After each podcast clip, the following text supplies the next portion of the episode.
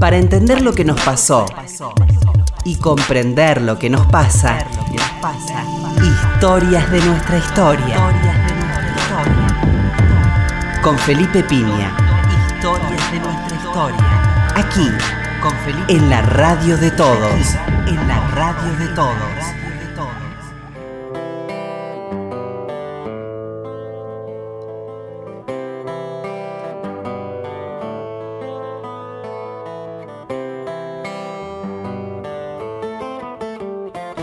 Hola, muy buenas noches. ¿Cómo le va? Acá estamos nuevamente en Historia de Nuestra Historia. ¿Qué tal, Roberto? Hola, Felipe. Buenas noches. Terminando la semana, comenzando el sábado con mucha paz y tranquilidad. Nada nos apura. Este, lo que no han hecho hasta ahora, por lo menos en términos legales Ahí está. y bien. burocráticos, no lo podrán hacer. Todo lo demás comienza el momento, fin de semana. Así que adelante. Eh, denos un poco de bola, eso sí, ¿no? Esta, esta hora, por lo menos. Claro. Esta horita de, de 0 a 1. Y bueno, tenemos un invitado de lujo, Peter Wynn. Muchas gracias por venir. Bueno, placer mío. Notable historiador norteamericano. eh, especializado en, en- bueno, hay un énfasis puesto en Chile, ¿no? En, en tu tarea, ¿no es cierto? Sí, pero todo con el sur. Yo Sí. eh, de- de- mi primer país, incluso en América Latina, era Uruguay. Uruguay. Y ahora hay una especie de, de cambio de rumbo, ¿no? Cuando estabas en el Uruguay, ¿y cómo fue esa anécdota que te lleva a Chile, ¿no? Sí, bueno, en es, 1972 ocurrió eso. sí, es decir, que yo estuve, tuve la, la mal noticia de tener robado mis fichas de investigación. Ajá. Que yo estuve haciendo un, un doctorado, una tesis sobre uh, imperialismo económico británico en el Uruguay en el siglo XIX. Ujú. Y entonces, después de varios años de, de investigación, yo tuve ese, ese problema que des- desaparecieron mis fichas de investigación. Entonces estu- estuve rumbo a Montevideo para re- rehacer esa parte de mi investigación. En la época que no estaba la computadora era todo a mano. Sí, así que si se sí. perdía, se perdía. Sí, aunque Claro. pa- parezca tan, tan in- increíble ahora, Claro. pero fue así. Sí. Y en- estuve entre Lima, Perú y Santiago en un avión Ujú. en que estuve sentado al lado de una, un norteamericano que estaba guiando un grupo a Chile, fue Chile de Allende en aquella Claro. época, en lo que se llamaba ah, la, la- la izquierda festiva, es decir, que vamos a una fábrica por la mañana, vamos a esquiar por la Claro. tarde. Y- Izquierda chic. Sí, y él quisiera hablar conmigo y yo no con él. Claro, claro. que- pero después que él dio cuenta que yo podía hablar, hablar en castellano y Ujú. e- ellos no, Claro. me, me lo invitó a, a venir con ellos a la, a la primera fábrica tomada por sus trabajadores después de la elección de Allende. Yarur era, ¿no? Chaurur era, Ujú. sí. Entonces yo no pude resistir la tentación como historiador de, Claro. de, de- de tener, de tener esa visita. Y entonces yo me fui con ellos. Y fue increíble la experiencia de, de escuchar a los, a los trabajadores hablando de su propia experiencia de la historia, que fue ellos como pro- protagonistas de la historia. Claro. La historia desde abajo, de revolución desde abajo, que fue muy distinto A de arriba, ¿no? Sí, de la arriba. Y que todo el mundo en Chile está hablando de, la revolución de- de- del proletariado, pero nadie está hablando con el proletariado. Claro. Bueno, un vicio, un vicio clásico de la izquierda, ¿no? Así es. Hablar de los obreros sin los obreros, muchas Así veces. Sí. Y entonces, cuando ellos se fueron de la fábrica, pues, yo me quedé. Y yo estuve hablando con medio mundo, estuve, me acuerda un viejo trabajador que empezó en su vida, como tantos en América Latina, como hijo de campesinos. Y en, en, un- en una, un fondo, latifundio, Claro. que era totalmente manejado por, por el patrón. El patrón controlaba todo, Ujú. pero todo. Sí, sí, sí. Y en su vida se han hecho un, un viaje desde ese punto hasta ser ob- obrero en, en una- gran fábrica en Santiago, hasta algo que se llamaba socialismo. Claro. Y fue tremenda los, los cambios de mentalidad, por supuesto. Entonces yo salí de aquel día diciendo que, bueno, yo tengo que irme a Uruguay, Claro. pero eh, si por acaso vuelve a Chile, ese es el tipo de historia que tenemos que hacer. Claro. Y ju- justamente en esos, eh, esas semanas se estalló en Uruguay la guerra de Tupamara. Claro. Y este, a mí me estaba llegando mensajes de mis, mis amigos historiadores uruguayos que quizás no fue el momento de, de venir para hacer Mm. investigación histórica en Uruguay. Claro, había sido lo de Mitrione, ¿no es cierto? Así es. Claro, secuestro de Dan Mitrione. Sí. Ujú, Entonces yo me quedé en, en Chile Claro. y cam- un cambio de rumbo, un cambio de tema. ah, y ¿Y cómo, me cómo, dediqué a, a ese trabajo de hacer una, una historia basada en la historia real. No, no tuve ningún entrenamiento en Ujú. cómo hacer la historia real, Claro. pero fue bastante exitoso esa experiencia. Pa- Para mí personalmente y además el libro que salió está, que se llama en, en castellano, ya está en castellano también, ah, Tecadores de la De Revolución. la revolución, sí. han, han tenido un impacto bastante positivo. ¿Aquí se editó? Se editó en, en- en Chile. Aquí no. En- sí, por, por. Aquí no. Aquí no. A ver, estaría bueno, vamos a invitar a los editores a que lo editen. Ah, bien. Tenemos esta, este medio para incitar a que editen ese libro notable. Y el otro es La Revolución Chilena, ¿no? Sí, ese fue escrito en do- 2013, Ujú. para, está hablando de 40 años de- desde, desde el golpe, y fue un libro ah, más de div- divulgación, Sí. quizás no tan excelente como, como lo- los libros tuyos, pero No, por igual. favor. y que, que han tenido también bastante éxito Ujú. en Chile. Qué bueno. ¿Cómo, cómo veías vos eh, el proceso revolucionario en Chile, no? ¿Cómo, ¿Cómo evaluabas en el momento que estaba ocurriendo y cómo lo ves después, no? Con, con la mirada del historiador. Por un lado el testigo y por otro lado el historiador, ¿no? Bueno, la pregunta es que eh, en el momento fue muy difícil para gente de ver lo que iba a pasar. Mirado de- desde Claro. respe- perspectiva parece como, casi como inevitable y obvio. Mm, el diario del lunes, pero eso no, no se puede en ese Sí, momento, claro. así es. Sí. Y, y claro que si, si uno podía analizar la situación en, en el momento, se- había mucha, muchos sueños, Claro. Muchos sueños.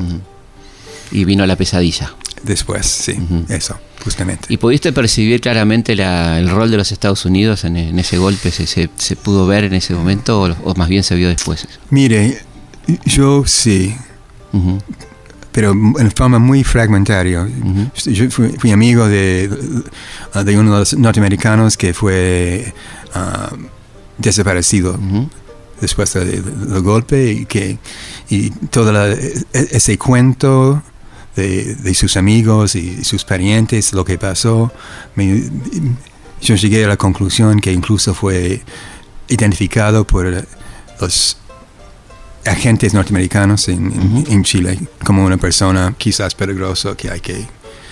Y ese, ahora sí se han eh, con- confirmado con ah, incluso eh, una investigación judicial en Chile. Sí.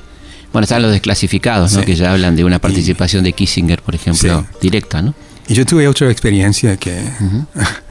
yo nunca he contado, incluso a nadie, que, que también yo llegué a la conclusión, pero, pero- pero otro día. Es decir, que yo estuve en un una departamento, en, en un proyecto de como 23 torres, Ujú, eh, Torre San Borja, ujú. que quedaba, por mala suerte, just- justamente frente del edificio cultural Gabri- Gabriela Mistral que Pinochet iba a cambiar para su- sus oficinas. Ujú. Entonces estaba Qué así. símbolo, ¿no? Qué simbólico. sí.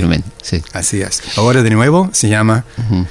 Centro Cultural Gabriela Gabriela Mistral. Mistral, sí. Sí. Y entonces había un día entero en que había un allanamiento de, de todo ese proyecto, todos 23 torres. Ujú. Y mi departamento era, era el único departamento, yo, yo diría, en, en todas las 23 torres que, que no fue allanado. Ajá. Y el por qué es que yo, yo tenía en, en mi apartamento, soy historiador, Claro. todo- toda la documentación, Claro. de la derecha, de la izquierda, de todo. Sí, por supuesto. Y claro, y, y mis amigos chilenos me estaban en- entregando además ah, sus materiales que, no, que no, no, no, no podía mantener, pero no quisiera votar. No querían quemar, que era Sí. lo que se hacía en aquel momento. Claro. Claro, Entonces, bueno, usted es norteamericano, no va a, pasar nada. claro.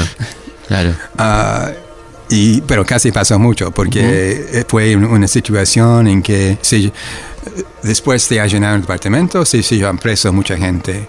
Y, y yo mismo fui testigo de mirar que abajo había un, un casi un incendio en que se estaba quem- quemando los libros. Claro. se- se estaba tirando por las ventanas Ujú. y después quemándolos. Ujú. A la manera de Hitler, digamos. Así es. Ujú. Así es. ¿Qué rol tuvo eh, eh, para vos eh, la, la ultraizquierda? ¿Qué responsabilidad tuvo la ultraizquierda en la caída de Allende? ¿no? Mire, tuvo un papel, pero para mí, en mi análisis, yo, yo diría que había factores estructurales que fueron lo más responsable por, Ujú. por- por lo que pasó. Y eh, estamos hablando de... es, una explicación un poco com- complicado, pero... Tenemos tiempo, no hay problema.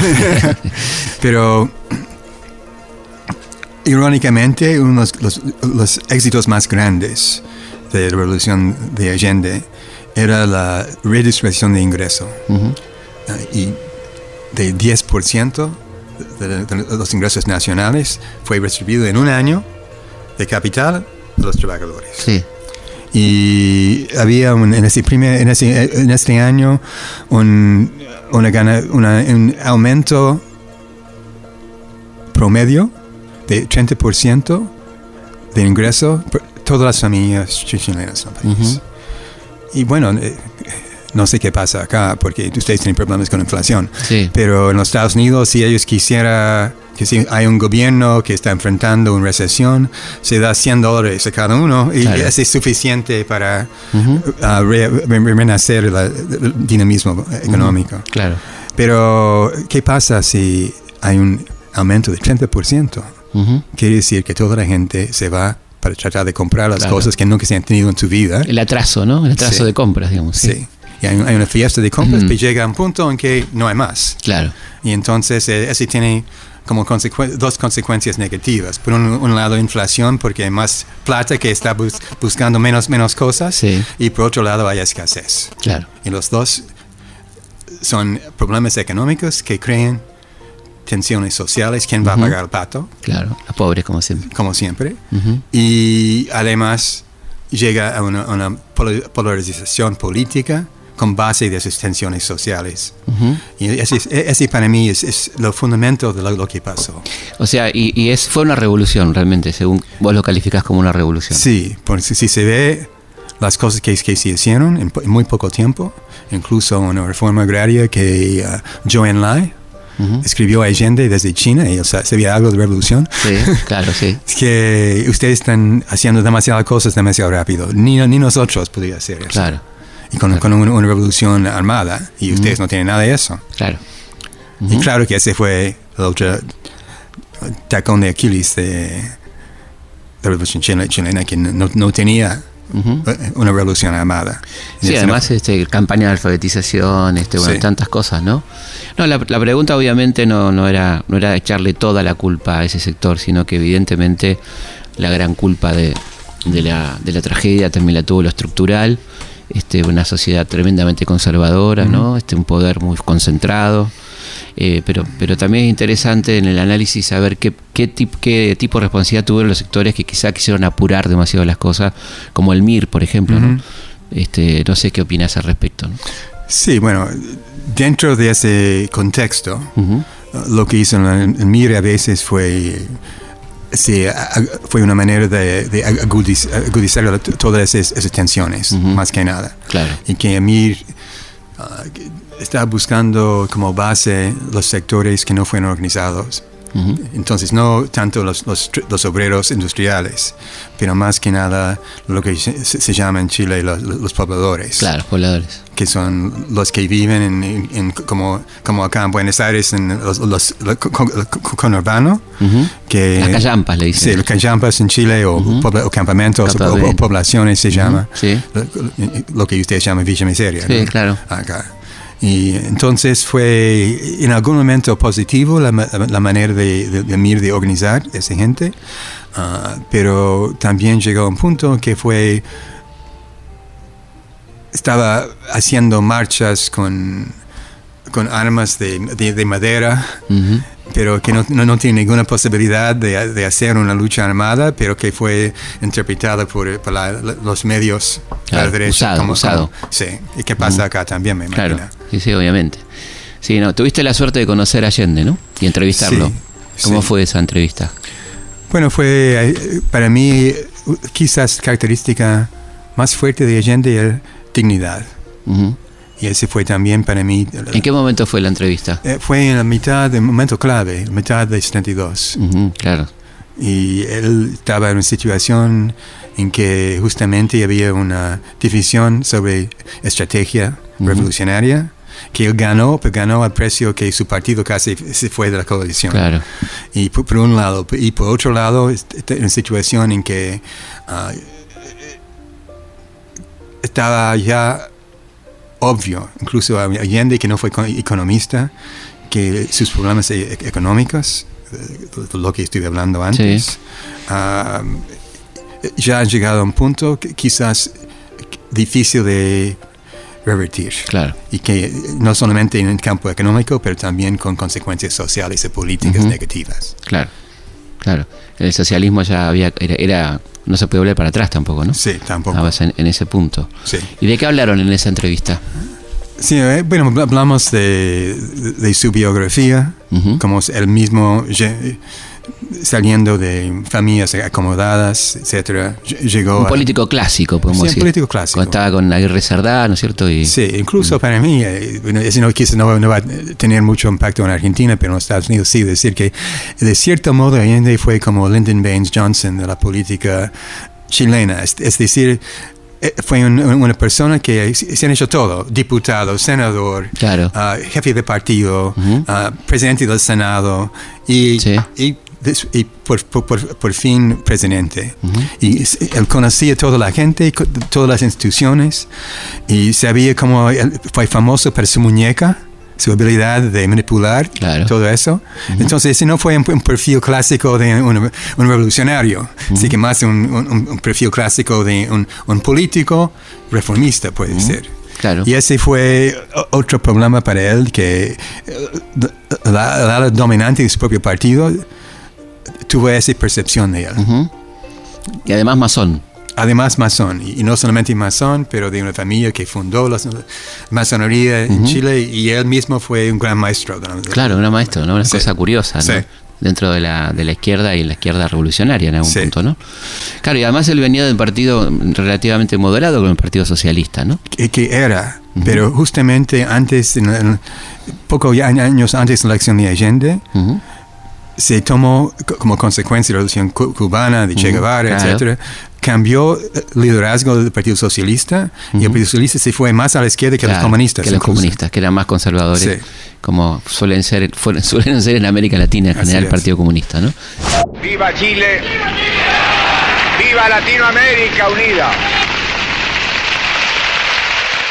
Hay jóvenes viejos y viejos jóvenes, y en estos me ubico yo.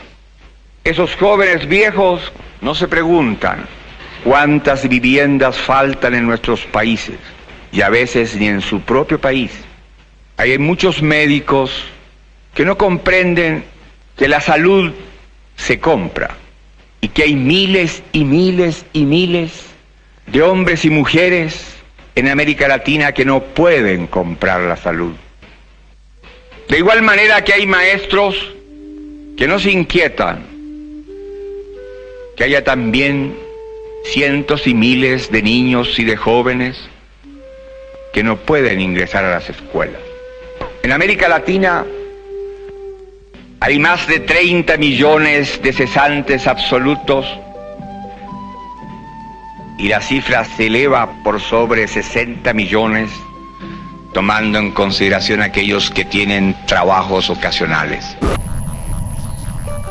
¿Cuáles eran los temas de esta charla, digamos? En, Bueno, primero su, su bi- biografía. Sí. Segundo, por qué estaba haciendo eso. Ujú. Y me dijo que, mire, tengo una ambición, sí, pero es una ambición histórica. mm, claro. Que hay, hay millones de personas en, en este mundo que quisieran los beneficios del- del socialismo, pero no quisiera tener una guerra civil Claro. para llegar. Ujú. Y ningún líder ha tenido el éxito de, de guiar su país por un- una vía democrática a un socialismo democrático. En el mundo. En el Recordemos que mundo. fue la primera experiencia Sí. mundial de Sí, un sí. socialismo revolucionario en- que llega por la vía democrática que- y que pretende mantenerse, ¿no? Sí. O sea, por la vía democrática, ¿no?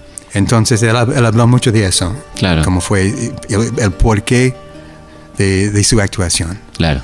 y incluso una actuación que estaba sufriendo ataques desde la derecha, desde, desde el centro, desde la izquierda. y, pero Allende siempre muy firme y con una visión muy clara del porqué de su actuación. Y la verdad es que había muchos trabajadores que, yo encontré que no eran ni, ni socialistas ni comunistas, eran allendistas. Claro. Y que se incorporaron un poco por él, digamos. Sí, justamente. Claro. Justamente. Y después, bueno, hablamos de los ejes de la revolución chilena, como ah, la nacionalización de, los bancos y del cobre. del cobre.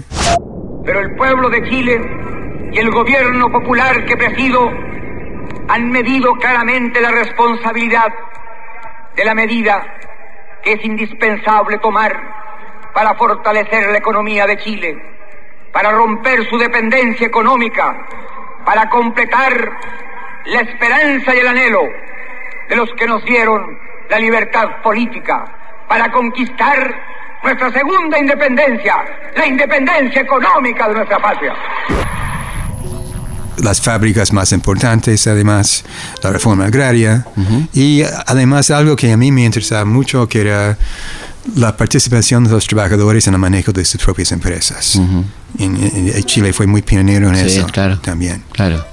Que además funcionó bien al principio, ¿no? Sí, incluso eh, la empresa pionera en eso fue la empresa Yarur. Yarur. Eh, está textil, digamos. Sí, y este está, tiene un, papel muy importante en el libro mío. Sí, la verdad que es muy interesante esto que vos planteas de la revolución desde abajo, ¿no? Que, es, que ese es un ejemplo, ¿no? Sí, de lo que podría haber sido, digamos. Sí, incluso fue un, ejemplo en que los trabajadores tuvieron que convencer a Allende que estaba en contra uh, su, traspaso en ese momento al socialismo, que fue necesario porque esa fue la situación dentro de la fábrica misma. Claro, pasarle al Estado, ¿no? Ah, sí. Claro. Pero, pero pasar al Estado, pero con la participación los trabajadores en su manejo. En la gestión. Sí, Claro. ¿Fue antes o después de la visita de Fidel, la entrevista? Ah, después. Fidel llegó al fines de 71. Eh, claro. Presidente Allende y comandante Castro, eh, ustedes han, se han reunido en muchas oportunidades en Cuba, pero es esta la primera vez y es Chile el escenario del encuentro de ustedes dos como gobernantes. La atención de todo el mundo ha estado concentrada sobre estas conversaciones que ustedes han tenido sobre la visita del comandante Castro y especialmente América Latina en la que ha estado pendiente. ¿Qué le parece a usted, presidente, este encuentro de ustedes como gobernantes de los pueblos que están en proceso revolucionario frente al cuadro de una América Latina explotada? La verdad es que tenemos que considerar que Cuba y Chile constituyen la vanguardia de un proceso que tiene que alcanzar el resto de los pueblos latinoamericanos. Yo diría más que al resto de los pueblos explotados del mundo. Pero América Latina no puede seguir siendo solo el continente de la esperanza. Hay que imaginarse lo que significa la brecha, la distancia que separa a nuestros países, dependientes en lo económico, sometidos en lo político, de los países del capitalismo industrial de los países socialistas. En América Latina no puede seguir existiendo la diferencia brutal de una minoría dueña del poder y la riqueza, y las grandes masas al margen de la cultura, de la salud, de la vivienda, de la alimentación, de la recreación, del descanso. ¿Y hizo algún comentario sobre su vínculo con Fidel o ese tipo de cosas? No, era muy consciente y dijo algo sobre que Fidel me dijo que estoy haciendo, tratando de hacer cosas parecidas, pero por otro día. claro. Y, pero Fidel también dijo que si el problema para él era la clase media chilena. Y, claro. y, parece que dijo que algo que como que ah, si yo tuviera una clase media así, nunca, nunca hubiera sido posible de tener una revolución cubana. Claro. Bueno, recordemos que nacen los cacerolazos con la llegada de Fidel a Chile. La clase Incluso media. Fue, una respuesta claro. a Fidel, claro, fue, fue esta clase media que puso de moda las cacerolazos a partir de la protesta por la llegada de Fidel. ¿no sí, pero la verdad es que Allende invitó a Fidel no preso, pero para consolidar su posición frente a la izquierda. dentro de la izquierda, claro. Claro, sí, eso no. Era, era, una, era una cuestión para la interna, ¿no es cierto? Eso. Te- ¿Cómo te toma vos el golpe? ¿Estás en Chile cuando se produce el golpe? ¿O ya te fuiste? Estuve frente de la moneda Ah, cuando estalló todo eso. ajá. Cuando empezó los tanques de, de- de su ataque. Y fue un momento tremendo, por supuesto.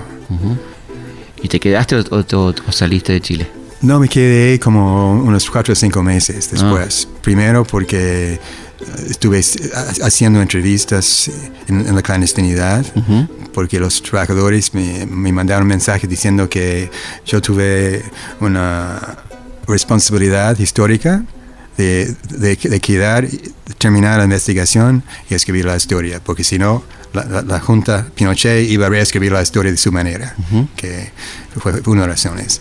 Segunda razón es porque estuve tratando de conseguir embajadas para gente. Ujú, Estuve mucho, claro. en- mucho en eso. Al exilio. Sí. Y la tercera razón, yo, yo tu- tuve credenciales de la prensa en aquella época, entonces estoy también ayudando de, de sacar la, la verdad de Chile para que conozca toda esa verdad el mundo afuera. Vamos a una pausa y seguimos conversando con Peter Wim. Enseguida volvemos.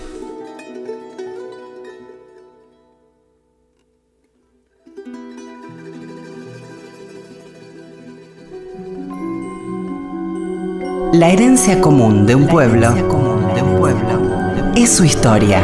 Es su historia. Historias de nuestra historia. Con Felipe Piña. Con Felipe Piña. Dudas, sugerencias, comentarios. Comunicate con Historias de nuestra historia a través de nuestro mail. Comunicate con historias arroba radionacional.gov.ar. Seguimos conversando con el historiador norteamericano Peter Wynn sobre su experiencia en Chile. Eh, y bueno, nos contabas que mm, tuviste una, una pequeña venganza, ¿no? Este, después de haber padecido ese horrible golpe y esos monstruos, ¿no? Que coparon el poder en Chile en septiembre de 1973.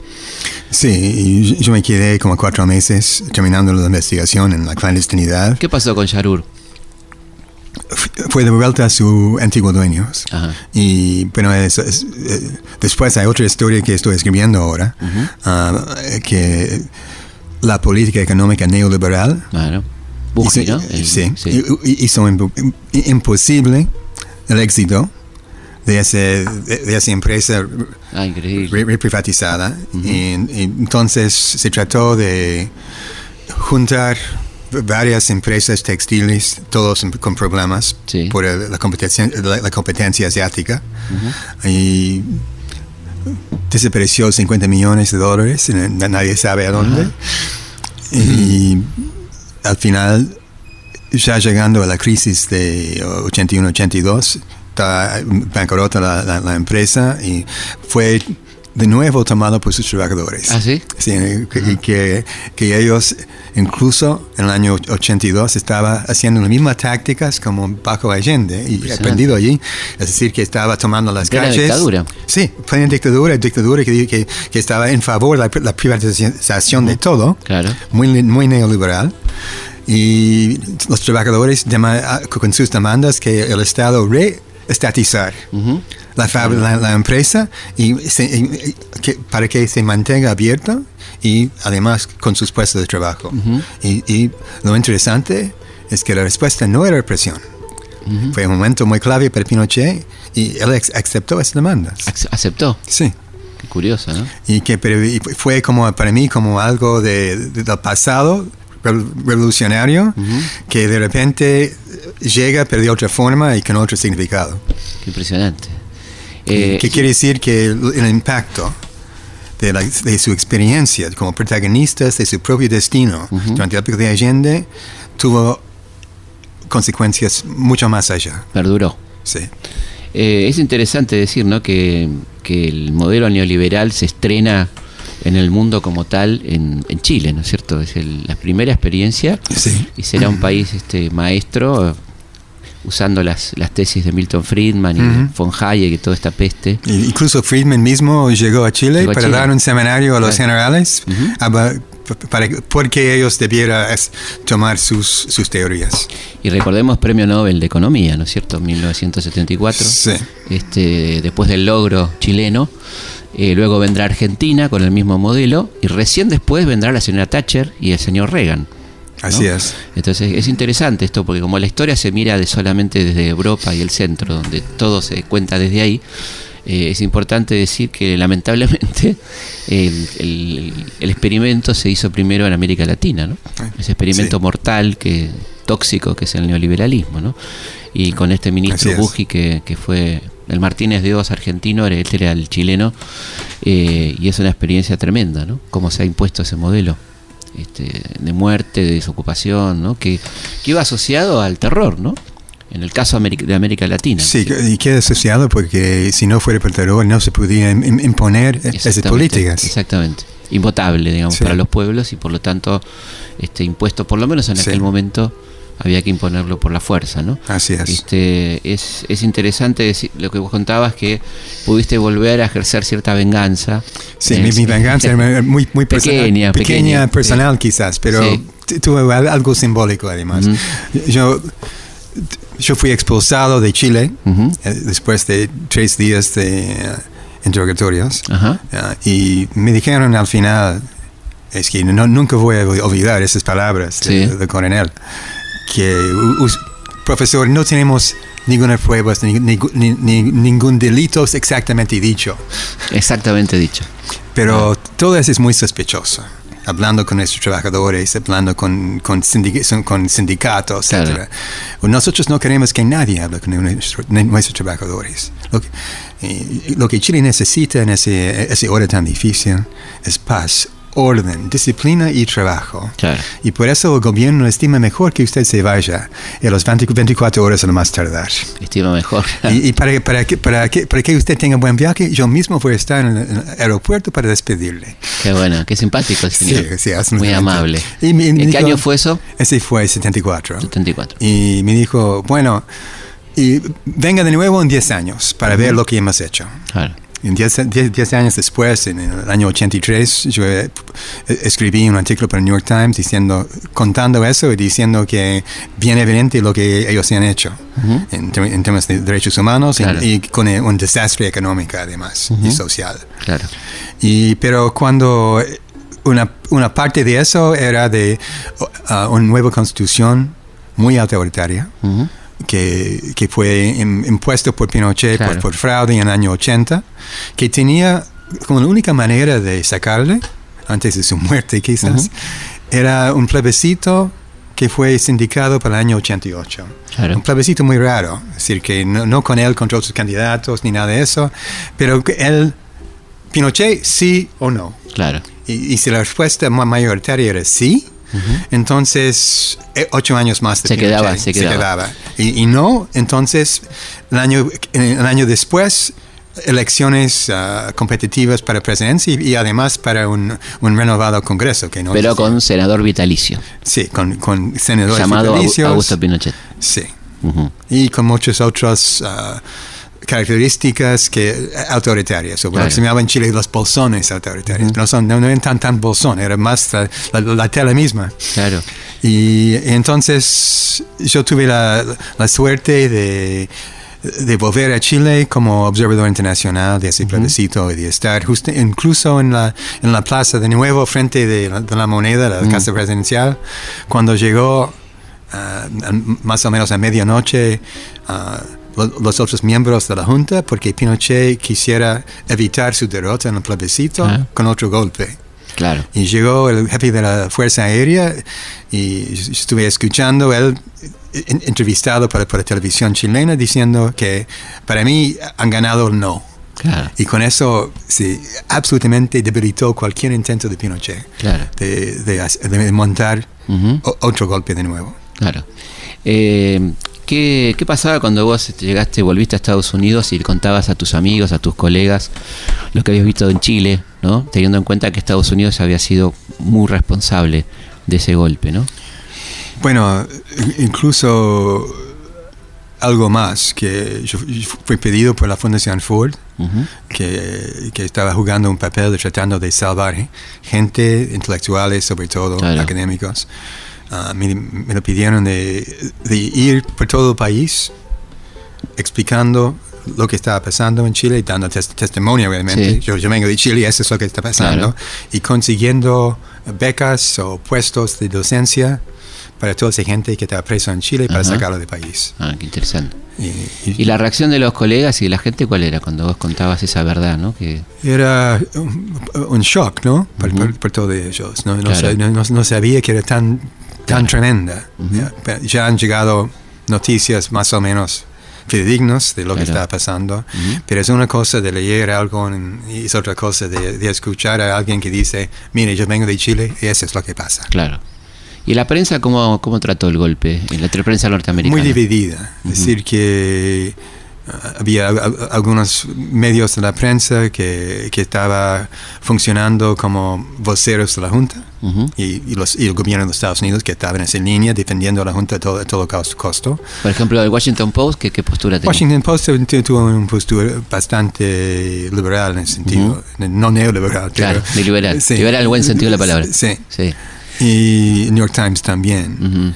Y Newsweek que era una, una, de las revistas más importantes en, aquella época, um, publicó un, un, artículo que, que rompió la, las barreras eh, con, con, fotos de uh, cadáveres sin, ah. sin, cabezas, con, con todo. Yo tuve un papel en eso porque mi, mi prima fue, fue fotógrafa de, para, ah. Newsweek en ese momento y yo podía decir, tiene que ir acá y allá y, hablar con, con, fulano de tal. y, pero había mucha gente tratando de hacer lo mismo, es decir, que de, de, asegurar que por lo menos la verdad lo que estaba pasando en Chile iba al mundo entero. Y creo que además la comunidad eh, chilena en exilio fue muy capaz de levantar por la primera vez quizás en, eh, la bandera de derechos humanos y, la ley internacional. Entonces de ahí se ve eh, la construcción poco a poco a una, una, política por un lado y un grupo de, de leyes por otro lado que va a, ayudar incluso a los argentinos en exilio tres, años después. Sí, sí, absolutamente. Ese antecedente sirvió, sirvió mucho ¿no? para, para lo que vino después. ¿Qué diferencias se pueden señalar digamos, entre el proceso eh, iniciado en Chile con el argentino? Primero en cuanto a, la dictadura propiamente dicha, después en cuanto a la, las políticas de la memoria, para hablar después un poco de eso. ¿no? Bueno, es, es buena la pregunta. Y de cierto modo, se habla de, en palabras de gran politólogo argentino, ah, Guillermo Dano. Sí. se habló de un autoritarismo burocrático. Exactamente, estaba autoritario burocrático. Sí. Y la verdad es que en Chile quizás sí empezaron así, pero poco a poco fue convertido en un, un, dictador personal, dictador personal de, Pinochet.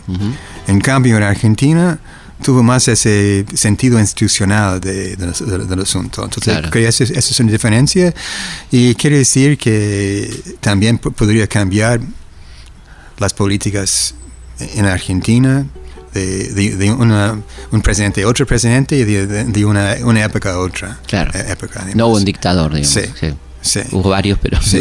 y que, sí, y primero. Segundo, quizás en los dos procesos había algo socioeconómico detrás. claro. Ah, pero en el caso chileno, ellos tuvieron más éxito de imponerlo que en Argentina, me parece. Claro. Y una mayor presencia norteamericana en el caso chileno que en Argentina, ¿no? Sí, sí, pero no fue tan tanto en, Chile tampoco, una vez que ya estaba instalado el, gobierno. Había más ayuda internacional para, para Pinochet, defensa diplomática de Pinochet, um, pero y Kissinger diciendo una cosa al mundo y otra cosa a Pinochet. Claro. Eh, eso sí. Ah, en cambio, sí, había mucho menos de eso en el, caso argentino después de que eh, Jean Kirkpatrick se, eh, se, fue de poder. Cambió incluso la política norteamericana hacia Chile. Ah, y dentro del plebiscito, el segundo gobierno de, Reagan estaba en favor de sacar Pinochet de una, una manera controlada para evitar que sería otra Nicaragua, otra, Claro, otra Haití, claro. otra, otra, otra Filipinas. Entonces jugó un papel un poco sorprendente ah, porque fue con recursos norteamericanos que ganó el no. Claro. Bueno, fue importante en- para América Latina la administración Carter, ¿no? Creo que Sí. jugó un papel muy importante, ¿no? Y, y quizás más importante que Carter mismo, seguramente más que Brzezinski esperaba. Ujú, Claro. Sí, pero, pero, pero sí, inclu- incluso la cosa simbólica, de que hay un gobierno norteamericano que está hablando de hay que respetar los derechos humanos Claro. en, en- en América Latina. Pero la, la- la- la tercera diferencia, yo diría, es que había en los dos casos, los dos procesos, una abusos constantes Sí. de derechos humanos. Pero, por ejemplo, si se toman los dos lugares más simbólicos, la ESMA en Argentina y la Villa Grimaldi en Sí. Chile, Ujú. pensamos que más o menos ah, 5.000 personas pasaron por, Sí. por- por- por las dos. Pero eh, pasando por la, por la ESMA, solamente sobrevivieron cu- ¿cuántos? 500 sí, más menos, o menos, 200, menos, sí, 200. sí. Y en caso de Chile so- solamente desaparecieron por siempre 200, Claro, 250. claro. Entonces hay una diferencia Numérica también. nu- nu- numérica en eso que también quiere decir que ah, la represión chilena te- tenía de cierto modo otro, otro, otro índole, o- otro, otro obje- objetivo. Claro. Y, y que fue después, y uno de, de esos objetivos era de, de, de usar los expresos para difundir el terror, seguramente, Claro, claro. pero también para después de decirles, ahora ustedes tienen que no, no meterse en nada, y que fue una manera de, de- de disciplinar Claro. sin necesariamente ah, matar. Matarlos.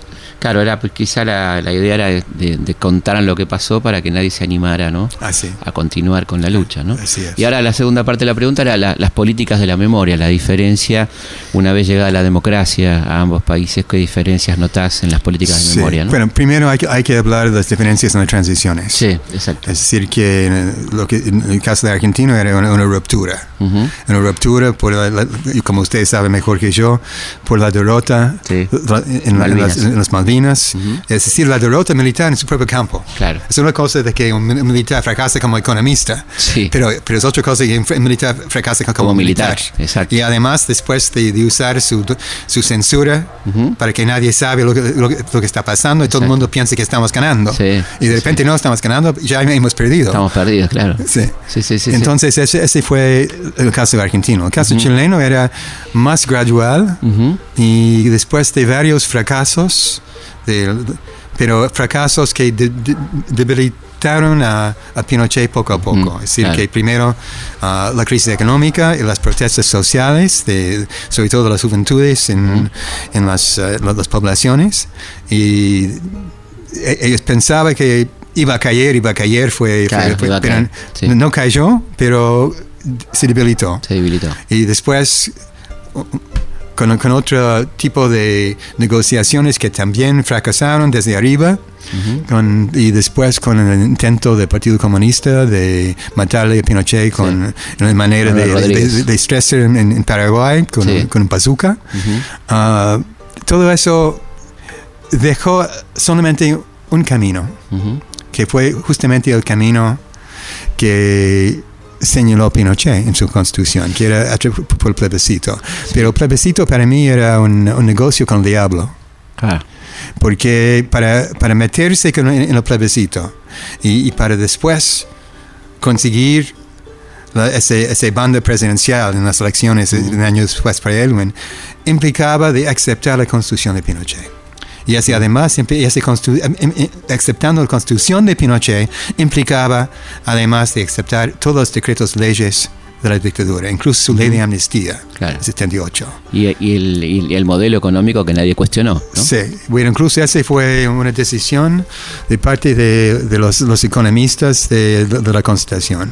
Y una vez yo pregunté a, Alejandro Foxley, que fue la persona clave en eso, que, que durante los años 80 Foxley ha publicado libros criticando esa política, pero cuando ya está, estuvo en una posición de cambiarlo, se, se, se lo mantuvo. Claro. Entonces, ¿cómo se explica eso? Y dijo, bueno, ya hemos pagado lo- los costos sociales, entonces mejor de tomar las ventajas económicas.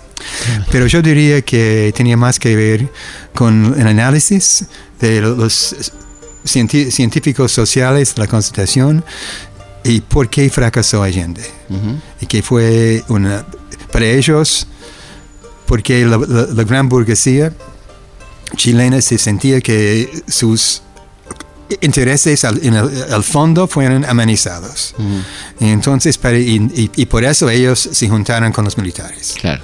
Entonces, para prevenir que se pase de nuevo, su nunca más era de, de- de- de no ama- amaneza de ninguna manera las- la, la propiedad Claro. de, los intereses capital- capitalistas chilenos y además de no de, mantener el mismo modelo y garan- garantiza el mismo, el mismo modelo eco- económico. Que permanece hasta el presente, digamos. Sí, pero con matices. Sí. Hay, que decir eso. Uno de los matices era, con base de eso era negociación, una transacción en que entonces la derecha, y que fue representante de esa burguesía chilena, ah, se aceptaron nuevos impuestos.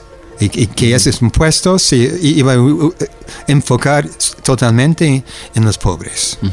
Y como consecuencia de eso, Chile tuvo no solamente años de éxito económico, Sí. de macro- su ma- macroeconomía, pero también cosas que quizás no, no se han repetido en ningún otro país de la región, ah, una, una baja notoria en la pobreza. La pobreza. Entonces, Pinochet entregó un país con 40% de, de pobres.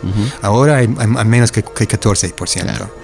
Y hay, hay que reconocer eso, aunque Sí, soy, soy crítico de otros aspectos. Sí, sí, y un aspecto que estoy, es que Chile sigue siendo, dentro de ese modelo, uno de los países más desiguales en el mundo. claro. Es- y ni, en- ni la, la lucha contra la pobreza, ni lo- los éxitos macroeconómicos han reducido La desigualdad. la de- desigualdad. Y quizás porque no se puede de- dentro de ese modelo. Ujú. Y también parece ser que, mm, que en Chile no necesariamente verdad este, y memoria es sinónimo de justicia, ¿no? Como si hubiera una, una posibilidad de convivencia entre esas cosas, ¿no? Sí, decir que en Chile... Bueno, Chile ha tenido dos comisiones de verdad. Entonces, la, la demanda de verdad, justicia y después memoria han tenido sus, sus épocas, se puede decir. Primero era como Argentina con Argentina con CONADEP realmente fue pionero en, en- en ese, en ese sentido, en ese campo, pero la, la comisión RETE, como se llama, era una comisión que, de investigación qué pasó con los desaparecidos y cuántos son. Entonces llegaron a con varios ah, follow-ups, es es decir, que una, una, una cifra poco más que 3.000. Pero era, no, son, no eran verdades, eran, eran medio verdades. Porque lo, lo que llegó con eso, pu- como consecuencia de esa ley de amnistía, era la comisión diciendo, bueno, sabemos no solamente qué pasó con, con su ser querido, pero también quién fue responsable. ¿Quién lo mató? Sí, pero no, no podemos No decirlo. preso. No ir preso. Sí. No va a No, va a no- pero te- tampoco voy- vamos a dar a entregarle a ustedes, que son las- los, los familiares de, los desaparecidos, la identidad de, de- de sus ah, Tremendo, ¿no? sí, victimarios. Tremendo. Tremendo. Ento- Entonces ese fue con- dentro de ese, de ese campo. Y solamente y los años 90, como en Argentina, fueron años de, de silencio más que nada, como, como aquí con menemismo. Claro. Y solamente después, en el caso de Chile, de- la detención de Pinochet en Londres eh, de- también abrió otra, otra perspectiva. Y fue para el tri- trigésimo aniversario de- del golpe en, en 2003 que Ricardo Lagos ah, creó esa otra comisión, Comisión Valich, sobre la, la, ah, prisión política y la tortura, explicando al país, y ese es el título de mi, de mi nuevo libro acá, ah, que no hay mañana sin ayer. Es por eso que tenemos que enfrentar lo que hicimos en el pasado, en el nombre del Estado chileno. Y llegó a la conclusión que cualquier preso político fue torturado. Claro. Y entonces solamente tiene que comprobar que fue preso político para comprobar que fue torturado. Y en caso de las mujeres, no solamente torturado, pero también violadas. Claro, totalmente. No puedo este, resistir la tentación de preguntarte por, por Donald Trump, ¿no? Creo que lo que pasa es que en, los Estados Unidos políticamente ahora es que se siente más inseguro que antes. Antes eh, pensamos todos que son americanos y ustedes también como también americanos que había ese, ese gran mar, ese océano entre nosotros y los problemas de allá, de, del viejo mundo. Y lo que ha pasado, bueno, pasó acá con la AMIA también, ¿no? Sí, sí, por que, se, que cuando estas cosas pasan, la gente se siente ah, insegura y, están ah, más abiertos que normal, incluso a, soluciones extremas. Bueno, muchísimas gracias, Peter. ha, sido, ha sido un placer esta entrevista. Quisiera, quisiera decir algo sobre mi, nuevo libro. ¿Cómo no? Por supuesto. Si, me, permite. Sí, cómo no. Porque es un libro comparativo Ah, no hay mañana sin ayer, las, las batallas por la la memoria histórica en el Cono Sur, que me parece son batallas que, que siguen todavía y que ustedes mismas han, han, luchado en eso. Y que para poner ese libro en, una frase, es un libro que trata de batallas en el presente sobre el pasado para cambiar el futuro. Porque la, memoria histórica va a tener un impacto muy fuerte en, Argentina, en Chile, en Uruguay, en lo que pasa en el futuro. incluso en el traspaso entre generaciones. Entonces no hay mañana sin ayer. Sí. Este, de Peter Wynn, en las mejores librerías. Sí, Peter Wynn con, yo tengo coautores, en caso de, de capítulos sobre Argentina, es Federico Lorenz. Federico Lorenz, un querido amigo. Sí. Bueno, Peter, muchísimas gracias. No, gracias, gracias a vos. Bueno, estamos llegando al final de nuestro programa. Así que muchísimas gracias y nos volvemos a encontrar como siempre el próximo viernes a la noche, madrugada del sábado, aquí en Historias de nuestra historia. Hasta la próxima. Historias de nuestra historia. Conducción, Felipe Piña. Coconducción, Roberto Martínez. Archivo, Mariano Faín. Edición, Martín Mesut.